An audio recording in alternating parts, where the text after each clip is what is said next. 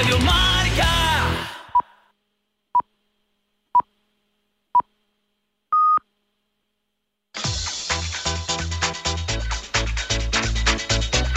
Al límite con Fernando Soria.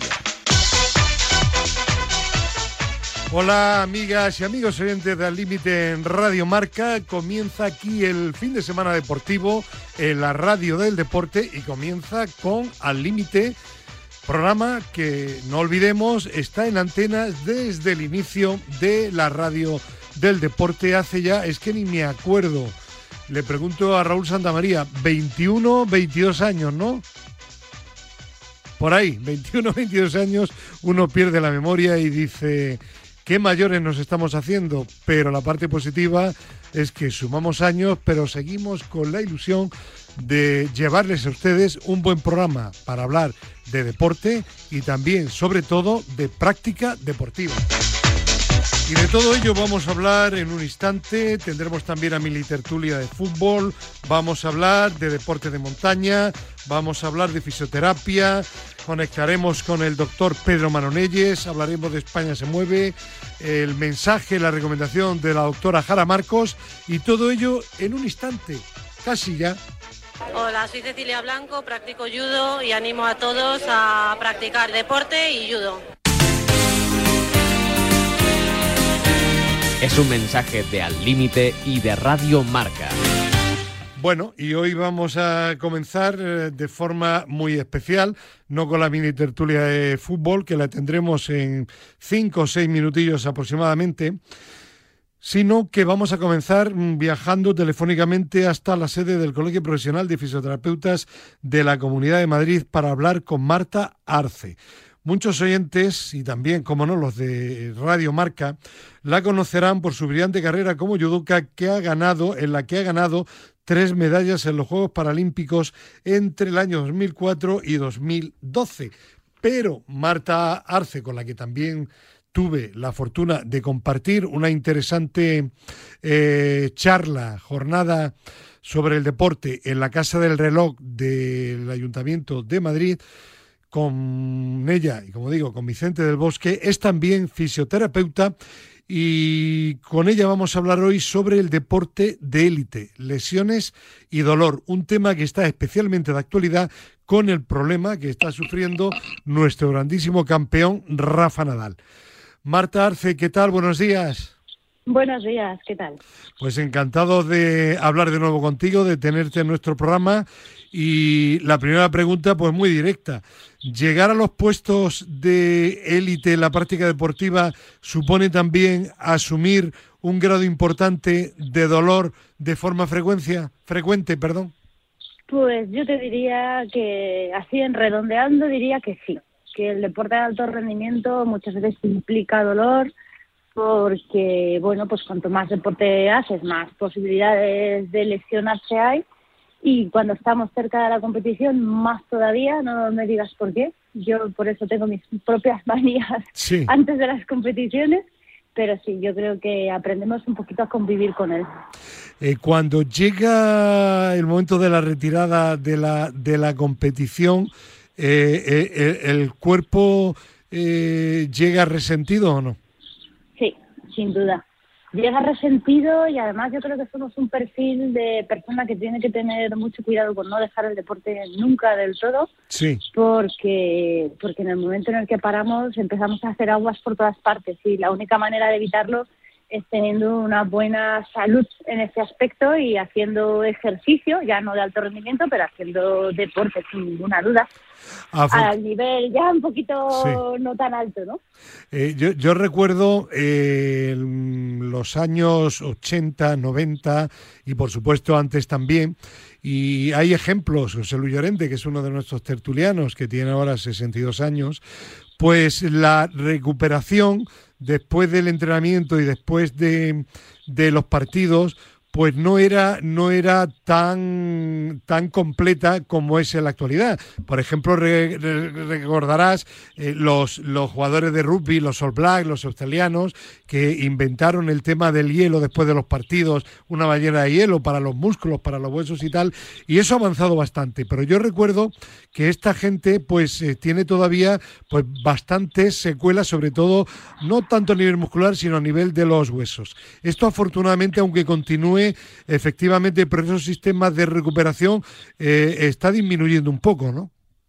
Sí, porque yo lo que creo que lo que ha cambiado es la forma de entrenar. Es decir, porque yo la verdad que llevo en alto rendimiento muchísimos años y fíjate, pues desde, desde el 2000 estoy en alto rendimiento. Y entonces entrenábamos, había ya conocimiento sobre el tema, pero había todavía muchos entrenadores un poquito más reticentes, digamos, a cambiar y a considerar el descanso parte del entrenamiento, entonces ahí se entrenaba las pesas más gordas, lo más grande, lo más bestia y lo más salvaje todo. Yo creo que eso también, creo que eso es lo que sí que ha cambiado de verdad y tenemos más en cuenta los en los entrenamientos, pues, pues eh, yo creo que se hacen de otra manera, que yo creo que además es muchísimo más eficaz enfocada al rendimiento y tiene más en cuenta la salud desde un punto de vista global. Como bien decías, llevas mucho tiempo compitiendo a altísimo nivel. Eh, ¿Cuál ha sido tu mayor temor con respecto a las lesiones? Pues la verdad es eh, que como todos los deportistas de alto rendimiento, pues eh, presa de la impaciencia pensar que no llegaba a la siguiente competición. ¿Y qué secuelas te han quedado a ti? Pues la verdad es que yo tengo secuelas porque pues tengo las caderas tocadillas, principalmente articulares, como muy bien has dicho antes, y, bueno, lo que hago es no parar. No he dejado de hacer judo porque la verdad es que cuando he calentado bien y estoy en el tatami, después de los primeros 20 minutos, ya no me duele nada. Es el mejor, más mejor momento del mundo mundial.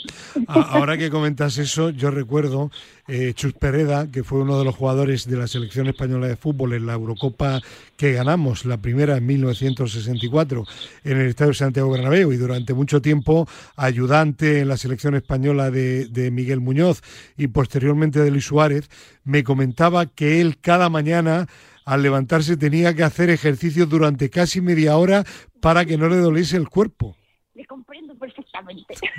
sí.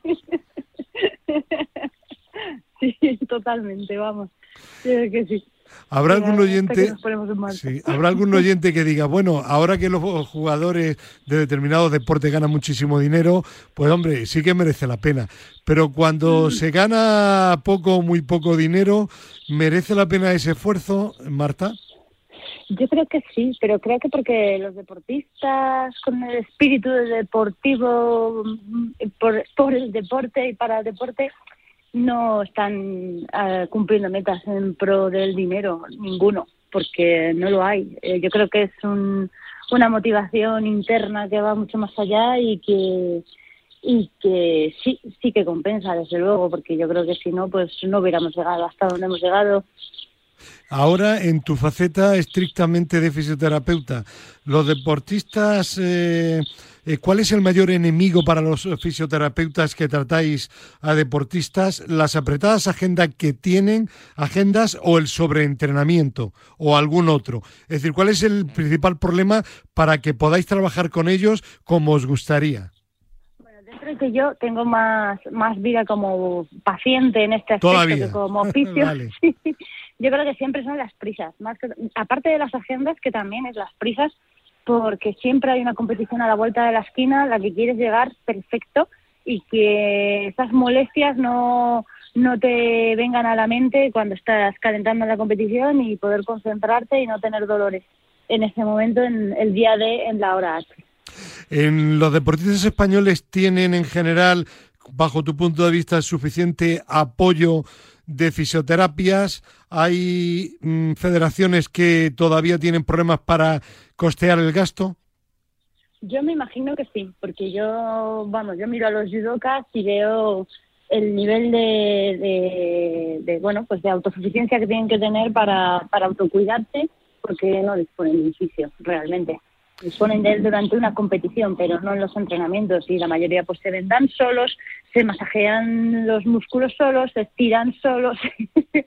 Entonces yo creo que todavía nos falta ahí mucho camino que andar. Bueno, y una última pregunta está referente con respecto a la pregunta anterior a tu deporte. ¿En el judo tenéis esa carencia de fisioterapeutas o no? Pues yo diría que sí, yo diría que sí. Que, mira, que, yo he es- hecho un que sí tenéis carencia. Sí, Ah, vale, que sí. vale. Y, y vamos, eh, yo he hecho un ciclo para los Juegos de Tokio en el que prácticamente no he tenido acceso a fisioterapia más que cuando estaba lesionada, en ningún caso preventiva. Y, y bueno, pues es, eh, tienes la fisioterapia que tú te puedas pagar. Y es así, es así, porque de momento pues es así, no hay recursos para todo el mundo. Pues vaya, vaya. Pues que cambie el deporte y que lleguen recursos, sobre todo para temas tan importantes para los deportistas como es la recuperación. No solo para tener muchos años pudiendo competir a alto nivel, sino también para que esos fisioterapeutas eh, ayuden a que luego haya menos secuelas cuando se deja la alta competición. Marta Arce, muchísimas gracias. Un placer haberte tenido en nuestro programa Límite de Radio Marca y seguimos en contacto. Buen fin de semana. Un abrazo. Buen fin de semana, muchas gracias. Un abrazo. Adiós. Adiós. Bueno, pues eh, vamos a continuar y ahora sí con nuestra mini tertulia de fútbol. Me comenta Raúl Santamaría que tenemos una primera comunicación telefónica esta mañana con el profesor, profesor López Nombela Don Luis. ¿Qué tal? Buenos días. Hola, muy buenos días, hombre. Buenos días. Qué ganas tenía de oíros. Hombre, claro que sí. Usted madruga mucho, ¿no? Uh, claro. Todos los días, no solo cuando habla en al límite. No, no, todos los días, pues porque tengo otras cosas que hacer. Ay, Pero claro, una vez, una vez que ya uno casi se retira del fútbol, pues, te- pues se mete un agricultor, ¿sabe usted? Ya usted ah, se mueve y cualquier actividad física es buena para mantenerse como usted, mantenerse en forma. Yo creo que estoy en menos kilos todavía. Bueno, bueno, pues nada, eso está bien. Eh, estamos preparando otra comunicación telefónica, pero me avisan que ya está, que hoy tenemos el placer de volver a contar con él, con Óscar Garro, entrenador nacional de fútbol y también, por cierto, hablábamos con Marta Arce, judoka paralímpica y también fisioterapeuta, también es fisioterapeuta licenciado en fisioterapia, don Óscar Garro. Óscar, ¿qué tal? Buenos días. Eh, buenos días a todos. Gracias, Fernando, por la invitación una vez más. Bueno, a- Gracias. antes de nada la, la actualidad, aprovecho para preguntarte, eh, me, me ha llegado la noticia de que has declinado seguir un año más como director de la Escuela de Fútbol del Alavés. Eh, pues sí, efectivamente. La verdad que el descenso de categoría del primer equipo eh, plantea una foto diferente a lo que veníamos trabajando. Restricciones y- económicas me temo, ¿no?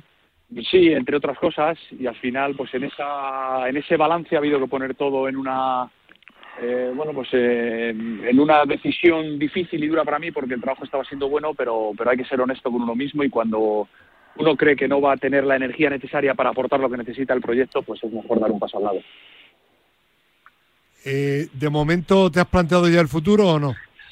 Eh, bueno, de momento hasta el 30 de junio estoy aquí porque una cosa es dar un paso al lado y otra En cosa Vitoria. es salir corriendo. Sí, sí, porque Bueno, hay tu que contrato dejar- está el 30 de junio, ¿no? Claro, No, claro, no sobre solo todo- Bale termina el 30 de No, junio, no, aunque no, no. haya estado durante todo el año. Correcto, y sobre todo porque hay que dejar todo ordenado. Una cosa es dar un paso al lado y otra cosa es salir corriendo, y hay mucho trabajo todavía por hacer. Y una vez dicho esto, pues ahora hay que reflexionar bien todo, ver las propuestas que pueda haber tanto en España como fuera, pero, pero bueno, con calma, la verdad con calma, porque todavía me queda mucho, muy mucho por aquí para cerrar esta etapa tan bonita en Vitoria y, y bueno, con llena de, de- de- de buen trabajo y de, y de- y de algún éxito. Claro. Eh, bueno, eh, ¿sigues teniendo casa en Madrid, en Las Rozas? Eh, tengo, tengo, sigo teniendo casa en, en Madrid. Bien, o sea que seguramente a partir del día 30 de junio de momento te vienes aquí. Bueno, es posible, vamos a ver, vamos a ver. También hay que valorar todo y, y hay que, ¿sabes lo que ocurre? Que a veces no sabes si es mejor hacer una mudanza o dos, entonces en función de lo que vaya a pasar, eh, decidiremos si estamos en Vitoria y nos mudamos donde hubiera que ir o si volvemos a Madrid como campamento base y a partir de ahí, bueno, pues eh, decidir. Vale. Eh, tenemos también, por cierto, comunicación telefónica ya con Pedro Calvo. Don Pedro, ¿qué le pasaba? ¿Estaba usted dormido o no? Sí, bueno, dormido y el móvil en silencio.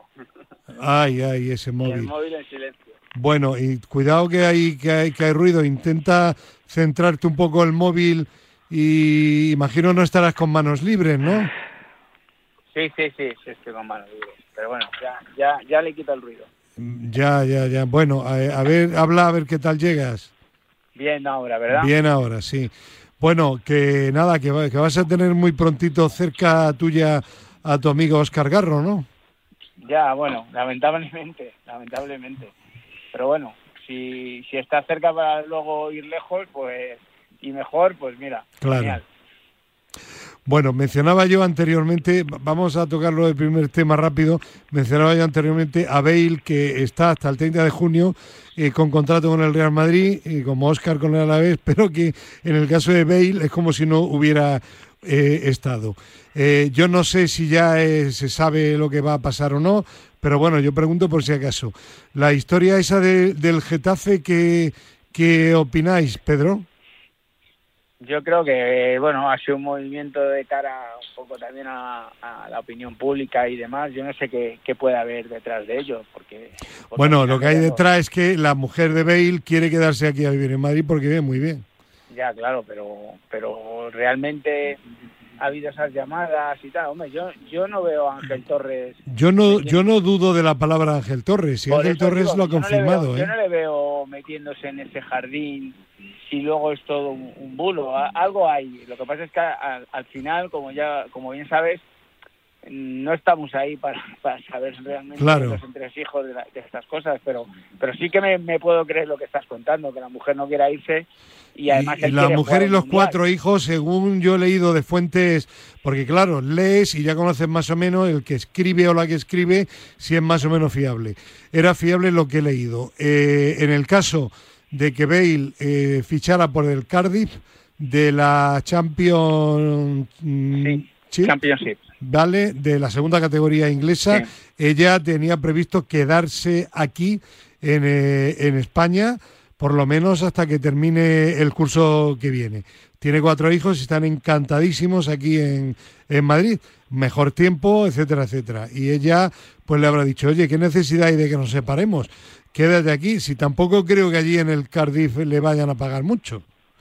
Seguramente menos. El tema de Bale, bueno, pues si no hay algún oyente que no lo sabe, es que lógicamente, como se ha clasificado Gales para el Mundial de Qatar, pues quiere estar eh, eh, en forma, eh, estar entrenando para llegar a buen nivel. Pero también aquí, en una de las tertulias de Radio Marca, profe, dijo el otro día Sánchez Gañizares, dice, si no se motivó para estar preparado para jugar cuando le necesitara Ancelotti en el Real Madrid, se va a motivar para estar eh, a disposición de Quique Sánchez Flores en el Getafe. Buena reflexión, ¿eh? Razón tiene, tiene este hombre, sí, es verdad. Sí. Sí, pero vamos a ver. ¿Usted le ficharía o no? ¿Eh? ¿Usted le Yo no, ficharía o no? yo no, yo no. El Rayo Vallecano creo que lo quiere fichar también. También. Vaya. A, a lo mejor al final tiene que ir a jugar gratis para Ya. intentar meterse en el Mundial. Ya, ya, ya. Pero hombre, Pues, con esa pues sí, formalidad que tiene, pues sí. Eh, hombre, dinero ha ganado mucho en el Real Madrid y en los últimos años lo ha compensado poco.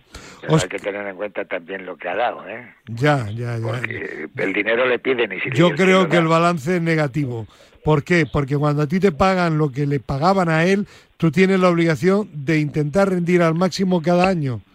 Y si no, terminas un año como ahora Marcelo y adiós muy buenas, porque no nos interesa. Si te interesas y te pagan, rinde a tope hasta el final. Oscar, ¿tú le ficharías o no? Eh, A ver. Según, según cómo ha venido su temporada, creo que el club que lo fiche tiene más que perder que, que ganar. No por la calidad del jugador, eh, que es indiscutible, sino por esa cabecita a nivel emocional, cómo estará preparada para afrontar eh, una competición hasta noviembre, porque él lo que quiere es entrenar para jugar el Mundial. Pues a partir de ahí, ¿cómo va a estar? La pretemporada, va a entrenar a tope, se va a dejar la vida por el Getafe, si no. Conociendo aquí que Sánchez Flores creo que es un entrenador que no le gusta mucho que los entrenadores, los jugadores no entrenen al 100% y no sé si con Bale le generaría buena buena sintonía. Yo no sé si ya está tomada la decisión, pero eh, como decíais anteriormente, yo lo del Getafe, conociendo también al presidente, no lo, no lo veo. Otra cosa es que el señor Bale diga, yo voy a jugar gratis, vale. Y si no funcionas, te aparto del resto de los compañeros para que no seas una manzana podrida, pues vale. Si no es así, complicado. Efectivamente, efectivamente. bueno, tampoco hace falta gratis, porque tampoco es eso. Pero hay contratos, se pueden hacer contratos pues, por, de mil maneras, por partidos, por por horas de trabajo, por partidos. Sí, sí, sí, sí, sí. Y, y lo que ha dicho Oscar, eh, conociendo aquí que eh, sería un jugador que estando bien de forma, él además él es un jugador que le gusta mucho jugar de delantero centro. Y para un equipo como el de Quique que juega en transición, como juega con Enes Unal el año pasado, en, ese juego de transición, el gol rápido que es y, calidad tiene, podría hacer mucho daño, claro. Sí, poder, poder podría haber hecho daño incluso jugando en el Real Madrid. No, no, claro, claro. Porque en el Tottenham con Mourinho nos llegaban imágenes de vez en cuando y hizo cosas extraordinarias, pero claro, cada tres partidos. por eso digo que a lo mejor a él que le gusta jugar mucho de delantero, no tanto en banda, sino más de delantero, pues podría podría hacer cosas buenas, pero claro, tiene que tener predisposición para, para, para hacerlo. Vale. Bueno, pues venga, vamos a hablar ya de temas de competición. Eh, aclaro para los oyentes, eh, mañana España juega otro partido de la Nation League contra eh, el equipo de, de, República Checa en Málaga. ¿Pedro? Sí, sí, sí. Vale. Entonces, de la selección vamos a hablar la semana que viene cuando ya haya terminado toda la retaila de partidos de, de, España. Y vamos a comenzar hablando de un partido que se va a jugar hoy, por fin la final del playoff de ascenso a Primera División. Y han llegado los dos equipos por los que no apostaba casi nadie. El Tenerife, que en la liga regular iba de menos, de más a menos, y el Girona, que estuvo muy bien. Yo hablé del Girona como un equipo para subir, pero fue de menos de más también a menos. Sin embargo, decía Pedro Calvo la semana pasada, ojo que el Girona el año pasado ganó en Valleca y perdió el ascenso en su campo y aunque haya perdido con el Eibar, aunque haya perdido con el Eibar, no os fiéis. Pues eliminó, eliminó al Eibar el Girona y, creo que lo hizo bien, ¿no? ¿Quién vio el partido? Yo, yo lo vi. Yo, yo, yo. Pues venga, que hable primero Pedro, venga. No, bueno, pues en, la línea de, de Girona es verdad que el tiene un momento en el segundo tiempo, al final del segundo tiempo, en el que puede marcar, que, el portero del Girona estuvo genial, pero, pero bueno, hizo un gol, manejó bien el partido, yo creo que manejó bien el partido, y, bueno, eh, el Eibar sí que se le notó esa, esa ansiedad de equipo que se ha quedado fuera en, dos minutos de, primera división sí. y a partir de ahí los últimos minutos fueron, eh, es verdad que eh, apretó muchísimo y, generó muchas ocasiones de gol, que ya os digo que gracias al portero eh, no, no lo hizo. Y ya en la prórroga, pues bueno, una situación, yo creo que era un, un partido que iba a final de prórroga, pero una situación de, una, de un balón parado eh, determinó el partido a favor de... Lo que le pasó a la nada y te quedas fuera. Yo lo vi de otra manera. ¿Cómo lo vio usted, profe? A ver. No, no, pero si es igual que lo que está diciendo ese hombre está bien, pero que ahí hubo culpa de, de Michel, el, entrenador del, Girona, que reservó al, al, uruguayo. A Estuani para que al final metiera el gol. Bueno, pero había culpa, no, eh, acierto en todo caso. Que, como lo preparó era así. Claro, acierto. Y, estaba lloviendo el partido, decía yo, porque además ya aposté por el... Por, por el Eibar, sí. Que ya por, eh, por vamos, y, y yo me, dejó chafado porque digo, mira, está atacando ahora bien, directo y tal. Pero chico, le sacó a jugar a Tony y, le, ya está, y se acabó el partido. Claro, máximo goleador de la categoría a pesar de las lesiones. Oscar. Ahora, otro, otro, si me permitas que termine y ya, ya por todo, por, por hablarte del otro que va a jugar. Bueno, ahora, ahora, ahora hablamos de, del otro. Vamos a terminar este. Oscar. Eh, para mí lo más destacable y me gustaría remarcar mucho la figura de, de Mitchell como entrenador, ¿no? Creo que en una eliminatoria donde el primer partido se le pone muy cuesta arriba y encima pierdes el partido en casa, desde la calma, desde la reflexión y desde la tranquilidad es capaz de llegar a Eibar y, hacer un planteamiento muy interesante para, para, poder sacar el partido adelante. También es cierto que el partido en el minuto uno se pone como se pone y en el minuto y cambia todo. Correcto, se pone como se pone. Pero es cierto que al final esos detalles son los que marcan el juego y son dos balones parados. El primero una falta desde tres cuartos de campo en un mal despeje de Eibar al frontal de área cosa que en primero de, futbolista, digamos, es eh, lo que se enseña a los niños, el nunca hacer un despeje al medio, y el segundo en un córner donde se libera y se suelta la marca del jugador más peligroso que tiene el Girona, que es Estuani, que entras completamente solo y luego, bueno, pues la entrada del bar eh, pudo haber terminado si era fuera del juego o no. Pero a partir de ahí el planteamiento que hace Mitchell, que es un entrenador que está haciendo muy poco ruido en cuanto a que no es muy enérgico en declaraciones, recordar este año los, los, problemas que ha tenido incluso con, con, con Samu, eh, cuando bueno le hizo aquel desplante en, el, cambio y demás, y es un entrenador que desde la calma, desde la reflexión, desde la tranquilidad, está haciendo un trabajo fantástico y ojalá pueda pueda cumplir el sueño de ascender con el Girona. ¿no? Bien, y el Girona se va a enfrentar al Tenerife, que en caso de empate tiene prioridad porque ha terminado mm, quinto, mientras que el Girona fue sexto. Profesor, ahora sí, hable, háblenos del Tenerife. No, pero es que los he estado viendo Sí. Y yo veo cómo juega el Tenerife. Sí. Que no ha perdido partido fuera nunca. Vamos, los últimos partidos, no me acuerdo, son 19, no sé los partidos que son. Sí. Y la forma de jugar me gusta. Sí. La forma de jugar me gusta. Otro, otro buen entrenador, Ramis. Sí, señor. Sí, señor. ¿Le gusta cómo juega el Tenerife? Claro que me gusta más que a Gese, más que a Gese que dijo que solo sabían defender. Sí, sí, sí pero te meten las pelotas directas arriba y cuando te das cuenta están todos dentro. Ya, ya. Sí, que hay, que, hay bueno, cosas que...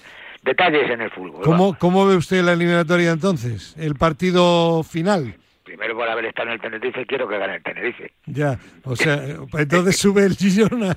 Sube el Girona. la versión, lo que he visto no tiene nada que ver. Lo que he visto, y lo que yo trato de analizar. Sí. Pero de todas maneras, hombre, yo tengo, me debo al Tenerife. Ya, ya. ¿Qué le voy a hacer? Claro. Aquí tengo una gorda, si quieres se la llevo. Vale, muy bien.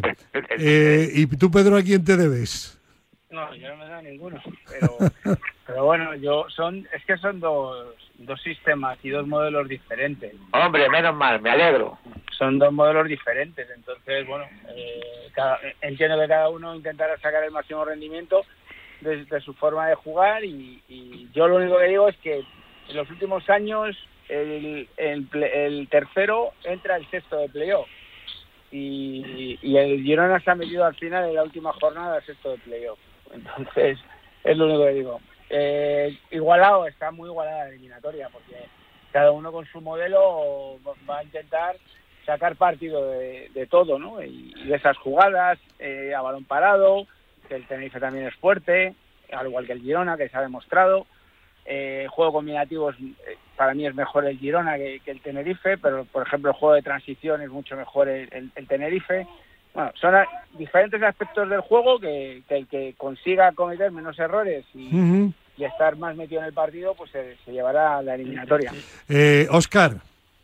La verdad que sí, coincido con, con, Pedro mucho. Si vemos los datos de los dos equipos, han ganado los mismos partidos durante el año, han ganado 20 partidos y, ha perdido uno más el, Girona que el Tenerife.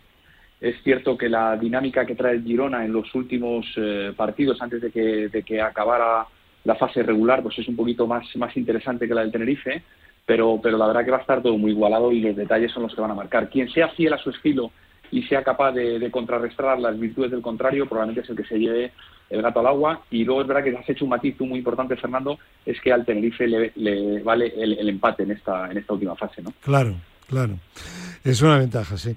Bueno, pues eh, hoy primer partido, la semana que viene el definitivo y sabremos si Girona o Tenerife están el año que viene en primera división. Quien no estará, quien no estará es el Granada. Y permitidme que hablemos un momento del Granada. Ya sabéis que sigue Caranca, Aitor Caranca.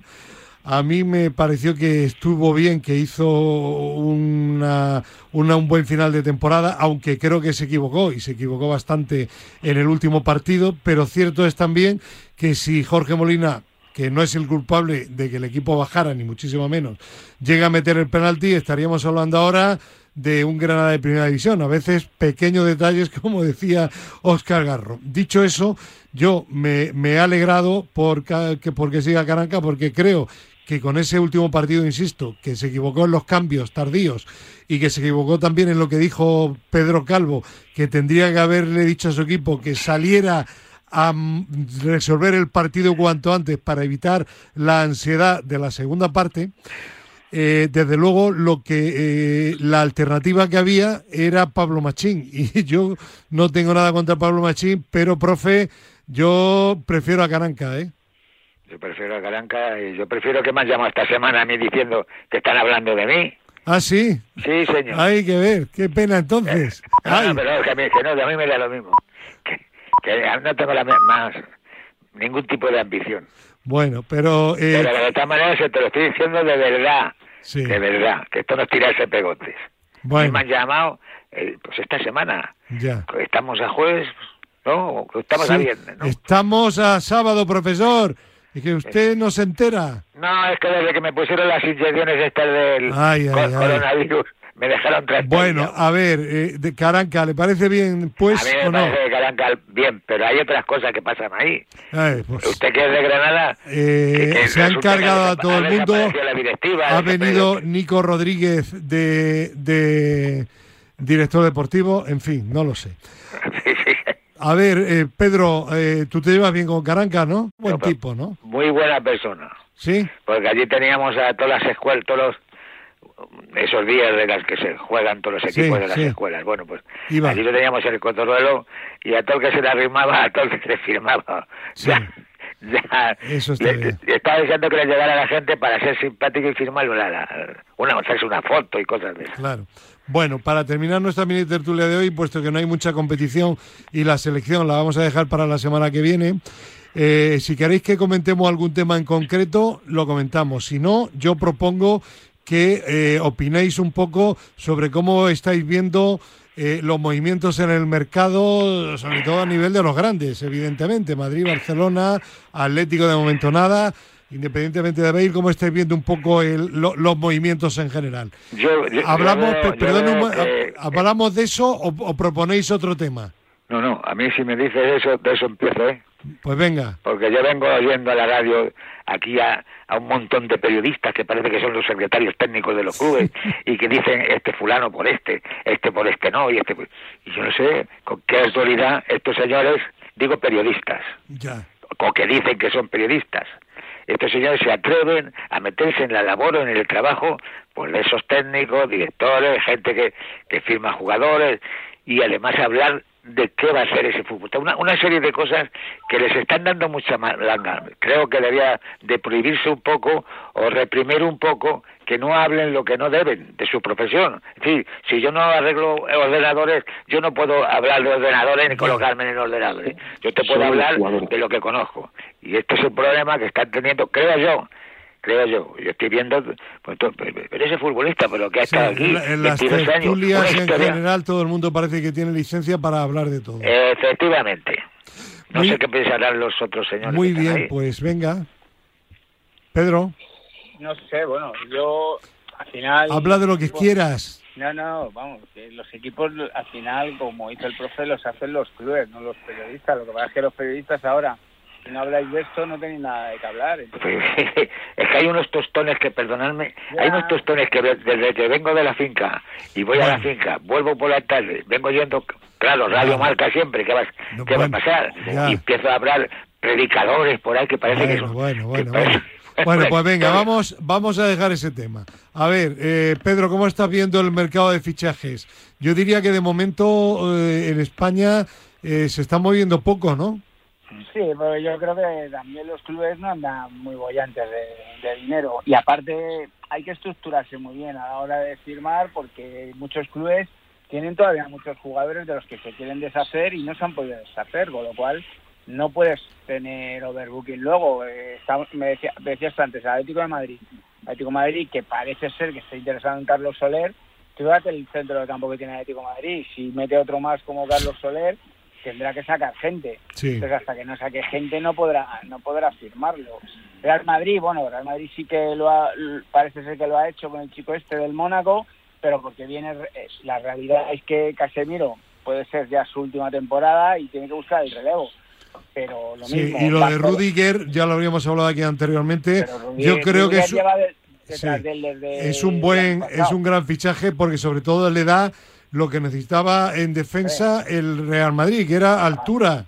No, no, no, no solamente. De cabeza, sí. No, no, no solamente altura. Le dan muchos aspectos del juego que el Real Madrid ahí adolecía, sobre todo en el aspecto defensivo y en fase defensiva le, va a dar muchísimo Rudiger y aparte te, te, da la posibilidad de que Álava pueda jugar de lateral izquierdo. Eh, Cierto cuando con Militao. Entonces, eh, bueno, Rudiger ya se sabía y lo del chico este. Y quitando eso, eh, el Real Madrid no, ha hecho ningún otro movimiento. No, el Barcelona parece ser, pero estamos en las mismas. El Barcelona necesita vender jugadores para poder fichar. Entonces, el resto, pues bueno, serán fichajes de, dentro de la propia liga y que cambiarán de equipos, como se oye, por ejemplo, el portero del Alavés, que al bajar pues eh, tiene opciones de primera división, portero del Granada, jugadores de ese tipo, ¿no? Que, podrán tener salida en equipos de primera división. Eh, Oscar, ¿cómo lo estás viendo tú?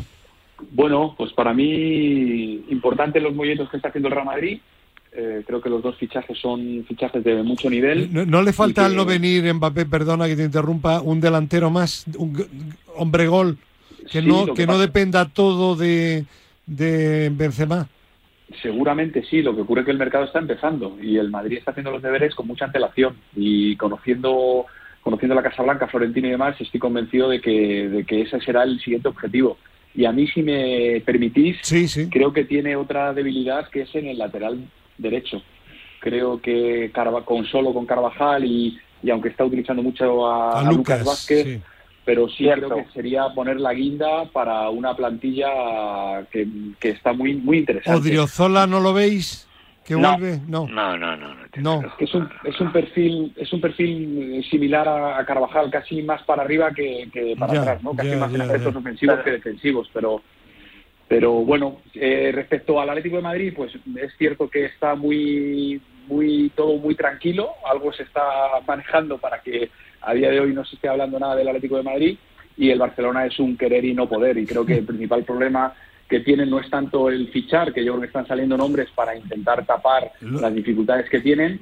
El principal problema que tienen es la renovación de jugadores que son fundamentales y que a día de hoy no las acaban de cerrar, entre mm. ellas Gaby, por ejemplo. Pues esa es la actualidad futbolística por hoy en nuestra mini tertulia de fútbol de la límite de sábado. Óscar Garro, manténnos informados. Eh, gracias. y cuando vengas por, aquí por Madrid, danos un toque y quedamos un día con Pedro. Seguro, ¿Vale? seguro. tenemos que vernos. Venga, un abrazo, gracias. Pedro, hasta la próxima y que te cuida con el teléfono, ¿vale? Vale, vale. Un abrazo, gracias. Profe, hasta mañana en la tertulia. Adiós, hasta mañana. Un abrazo. Igualmente. Gracias. Bueno, vamos a cambiar de tercio por completo y vamos a hablar ahora de medicina del deporte. Para ello tenemos a uno de los que más saben en España y ya en Europa, don Pedro Maronelles. Buenos días qué cosas me dice. Buenos Hombre, y tanto. Catedrático de Medicina del Deporte de la Universidad Católica de Murcia, miembro de la Junta Directiva de la Sociedad Española de Medicina del Deporte. Y ahora, y ahora, felicidades, reciente tesorero nombrado, elegido tesorero de la Federación Europea de Medicina del Deporte. Además, la llave del dinero, de la pasta. ¿eh? claro, claro. es verdad. Sí, bueno, yo ocupaba una posición de vocal en la Junta de Gobierno de la Federación Europea de Medicina del Deporte y mm, la verdad es que tenemos muy buena relación con algunos de los miembros que han seguido y entonces me, me pidieron que me presentara a la posición de tesorero para colaborar un poco más. Sí. y claro no no me pude negar aunque es un poco más de trabajo y de responsabilidad pero bueno lo tenemos que asumir porque nos corresponde asumir responsabilidades. Eh, tiene alguna alguna relación el que usted sea maño porque me comentaban por ejemplo se acuerda usted de Soriano el que fue director general del Consejo Superior de Deportes y, de la, y del Gobierno de Aragón. Me decían compañeros suyos en el CSD, dice, es que se mira el dinero para sacarle presupuesto que es casi imposible. No, eso es, no, es, no, es, verdad, ¿no? En general, ¿no? ¿O Pero en parte, en parte sí, porque, bueno, tal vez eh, seamos algo así, pero además es que yo soy medio catalán, entonces ay, ay, ay. me queda ya, ya tiene usted una todas reminiscencia. Las cartas. sí. Bueno, a ver, el dinero que no es de uno hay que hay que manejarlo con el máximo respeto. Eso creo que es algo que yo lo tengo muy claro. Ah, tampoco es que haya tanto dinero, hecho sea, pasó Son sociedades que no tienen muchos recursos económicos, pero bueno, eh, ese sentimiento, lo mismo que la Sociedad Española de Medicina del Deporte, siempre, siempre lo hemos tenido, lógicamente. Federación Europea. ¿Hay muchas asociaciones como la española en los países de Europa o no? Bueno, sí. Eh, en la europea estamos unos 45 países. Está muy bien. Sí, sí. Eh, de toda Europa y prácticamente de todos los países. ¿no? Oye, en la Junta de Gobierno hay una representación, pues de hay una persona, pues de Italia, de el Reino Unido, de Alemania, de Austria, de Polonia, de Letonia, de Malta, en fin, hay, una, eh, hay muchos países representados. Estamos unos representantes y es verdad que representamos casi la totalidad de los países europeos. ¿Dónde está la sede? En, en, en Lausanne, eh, con el Comité Olímpico Internacional. Pues si tenía usted que estar de Aragón a Murcia, Madrid, ahora también Lausanne. Lausanne, ahora tengo que ir el, mes que viene a hacer la firma de los papeles. Ya, ya, ya. El cambio de firma. ¿Y cómo está la medicina del deporte a nivel europeo? ¿Está eh, considerada adecuadamente por las administraciones o no? No. No. No, no, porque la medicina del deporte es una especialidad un poco peculiar eh, porque no, no está integrada en los sistemas de salud y eso es un condicionante muy importante. Sin embargo, por otra parte, eh, todos, todas las autoridades, y he hablado con muchas y seguimos hablando con muchas, reconocen su utilidad y necesidad creciente, por lo que hemos hablado muchas veces de la necesidad de aplicar el ejercicio en la patología crónica y luego en España y algunos países pues no se entiende el alto rendimiento deportivo sin la medicina del deporte, es, es imposible, ¿no? Pero el hecho de no estar en el sistema de salud, que no tenemos por qué estar, pues nos deja una posición extraña. Por lo tanto, no, la, eh, especialidad no tiene una consideración como pensamos que debería tener. ¿Hay mm, perspectivas eh, favorables de que la Unión Europea em, eh, reconsidere esa situación y que les incluya en el sistema sanitario? No. No. Tampoco es nuestra pretensión. No. no, no, porque la medicina del deporte se realiza en la calle, en las, en las instituciones deportivas. Eso no quiere decir que haya ámbitos hospitalarios y de salud en los que haya médicos del deporte. Pero es que hay que ser consecuente. La introducción de la medicina del deporte en el sistema de salud significa que hay que contratar una gran cantidad de especialistas que normalmente los sistemas públicos no se pueden permitir. Y sería muy apropiado seguir la situación en la que estamos, que la mayor parte de los facultativos pues dependen de entidades locales o autonómicas, algunos de centros nacionales, los centros de alto rendimiento y tal, y luego hay una práctica privada para federaciones, para clubes y para ciudadanos. Y eso, eso creemos que es razonable en este momento. Bueno, pues habrá, como dice el Cholo, que ir en todo partido a partido. Exacto. Que felicidades por ese nombramiento, que sea para impulsar, todavía no tengo la menor duda, la medicina del deporte a nivel europeo y que mañana, si es posible, en nuestra tertulia dominical nos gustaría llamarle para hablar de, de las enfermedades de Rafa Nadal. ¿Es posible? Claro, claro, siempre a disposición. Pues muchísimas, gracias, Pedro, y hasta la próxima. Un abrazo. Un abrazo, adiós. Bueno, y vamos a hablar ahora no de medicina del deporte, sino de deportes de montaña. Tenemos al otro lado del hilo telefónico a Jesús Yáñez, responsable de comunicación de la Federación Española de Deporte de Montaña y Escalada. Jesús, ¿qué tal? Buenos días. ¿Qué tal? Buenos días. Pues el motivo de la llamada es porque el anuario de Estadísticas Deportivas 2022, en él la Federación Española de Deportes de Montaña y Escalada junto a la de Golf aparecen con un subidón de practicantes superando incluso a la de baloncesto en licencias federativas. Es más, en el año 2021 la federación sumó 24.566 licencias más. ¿Cuántas tienen ya en total? Pues mira, hemos superado un récord, que hemos superado las 273.000 en concreto, pues te diría 273.549 licencias tenemos ahora mismo. Es, tremendo. Yo creo que únicamente le supera a golf porque eh, y el golf porque para practicarlo es obligatorio tener la licencia. o tiene la licencia o no lo practica. Y luego imagino que la de fútbol, ¿no? Eh, bueno, sí, la de fútbol, como se dice en el argot, juegan en otra liga, están, casi, están casi en el millón de federados. Claro. Pero es una cifra impresionante teniendo en cuenta que aquí no es obligatorio eh, federarse, aunque para determinadas modalidades sí, pero para salir a hacer senderismo no es necesario, aunque sí muy conveniente. ¿Dónde radica el éxito de ese avance tan importante? Pues mira, nosotros la verdad que estamos también eh, estudiando las cifras y pensamos especialmente que es por el cambio que se ha producido después de la pandemia, que ha ocurrido también en otros sectores, en el que parece pues que este parón nos ha hecho replantearnos, valorar cosas y nos da la sensación que la gente ha valorado mucho lo que es la salida a la naturaleza, el encuentro con el aire libre y, vemos que bueno que por ahí es por donde está este impulso y luego por ese ansia y ese afán pues de encontrar aventura, encontrar espacio, es, es, por ahí por donde por donde estamos buceando nosotros. Y me imagino que todavía podría haber mucho crecimiento por esas personas que comentaba yo anteriormente que hacen, por ejemplo, senderismo. Eh, sería además eh, beneficioso para, para esos practicantes el tener una licencia por lo que cubre, ¿no?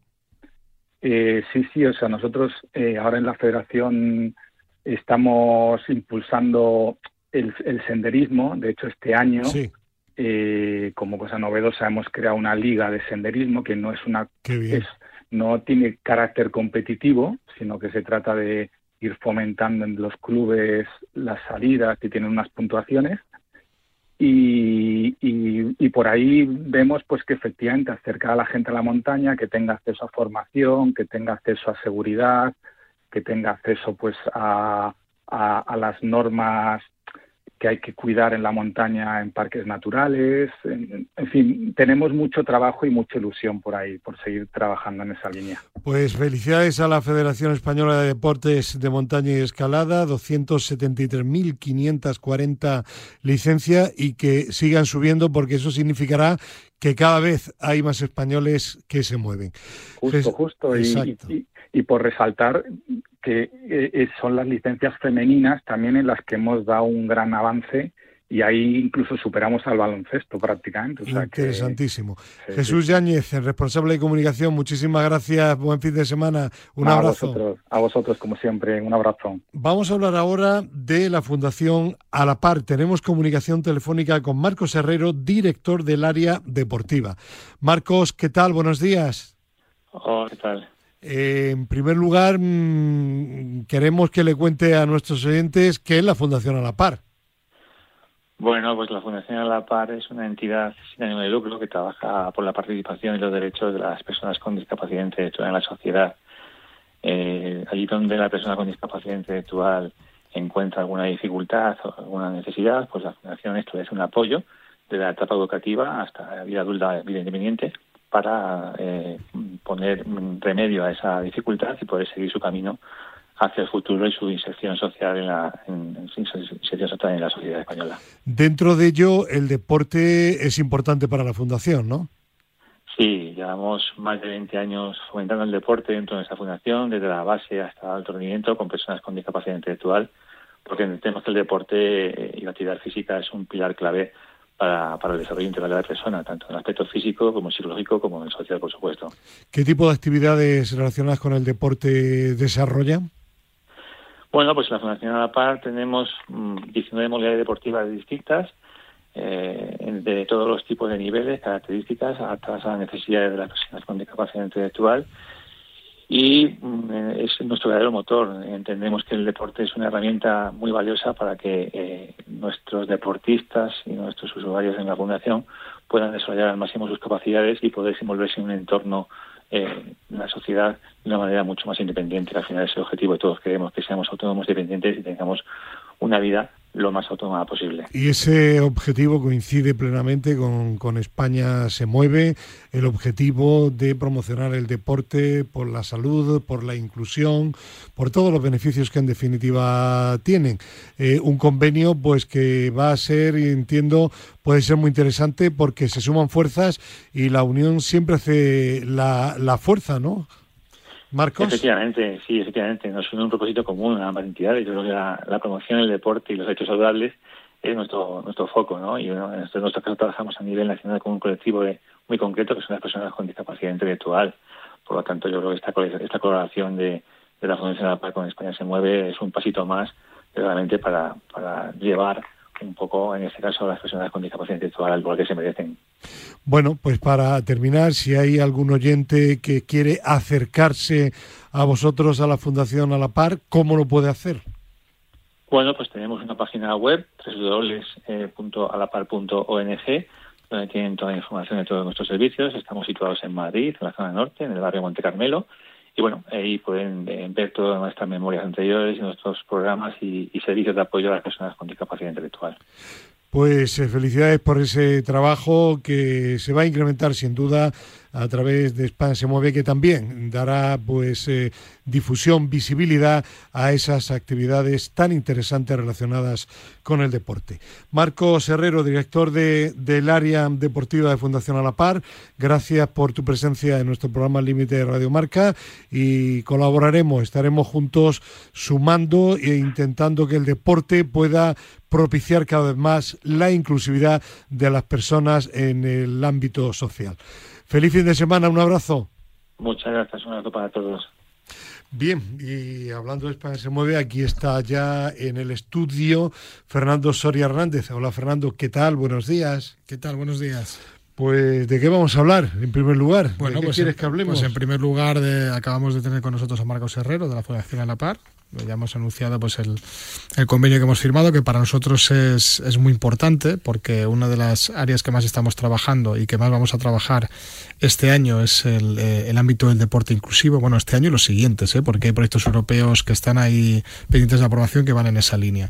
Entonces, para nosotros es un actor clave, es una, es una entidad muy potente, eh, con muchos recursos y luego también con grandes profesionales como Marcos que, que están haciendo una gran labor de, de trabajo integral para ayudar a a, las personas a mejorar su calidad de vida, en este caso discapacitados. Y, aunque hablaremos otro día más monográficamente del tema, el programa Deportistas en Teledeporte parece que ha cogido nuevo impulso, ¿no? Pues sí, en Palacio las cosas van despacio y nosotros nos hemos adaptado, pero bueno, ya parece que va llegando todo a su fin.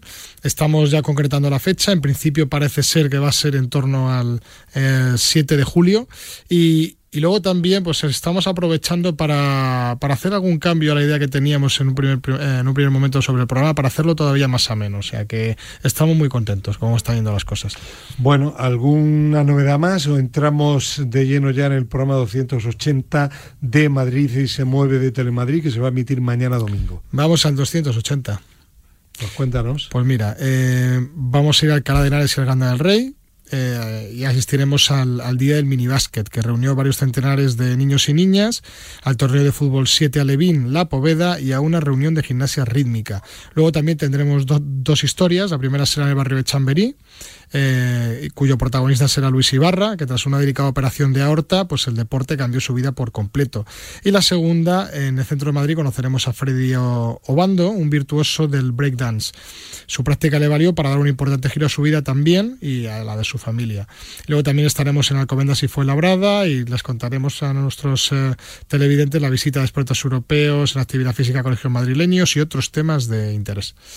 Bueno, ¿y la entrevista saludable?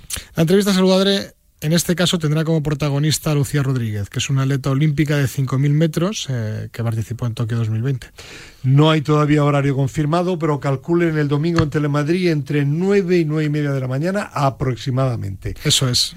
Fernando, gracias y hasta la semana que viene. Hasta la semana que viene.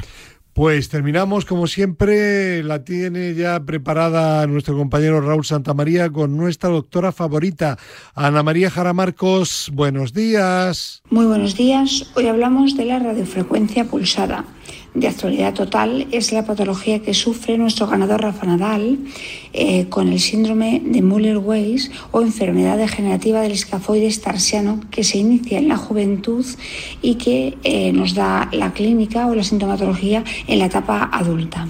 Tras agotar los tratamientos indicados de fisioterapia y plantillas, se ha determinado utilizar esta, esta técnica. Es un proceso sencillo que se realiza en quirófano y se trata de una ablación por radiofrecuencia utilizando la energía y el calor que desprende la radiofrecuencia a fin de interrumpir el correcto funcionamiento de los nervios. Una vez realizado lo que se consigue es que el nervio deje de enviar impulsos dolorosos. Normalmente se realiza una primera eh, infiltración valorando en hasta tres, cuatro semanas el resultado y pudiendo repetir la técnica en varias ocasiones, tres, en tres ocasiones. Es un proceso que se realiza en las unidades del dolor con, con un poquito de analgesia porque es doloroso muy conocida la técnica, aunque no en este tipo de patologías, normalmente es utilizada en eh, patología radicular, patología nerviosa, dolores de tipo visceral, muchas causas que se pueden beneficiar de esta técnica y esperemos que Rafa sea uno de ellos para que siga ganando títulos. Esto es todo por hoy. Muy buenos días. Gracias a la doctora Ana María Jara Marcos y gracias a todos ustedes por la audiencia habitual. Mañana volveremos también con Raúl Santamaría de 7 a 8 de la mañana con La Tertulia en Radio Marca. Adiós.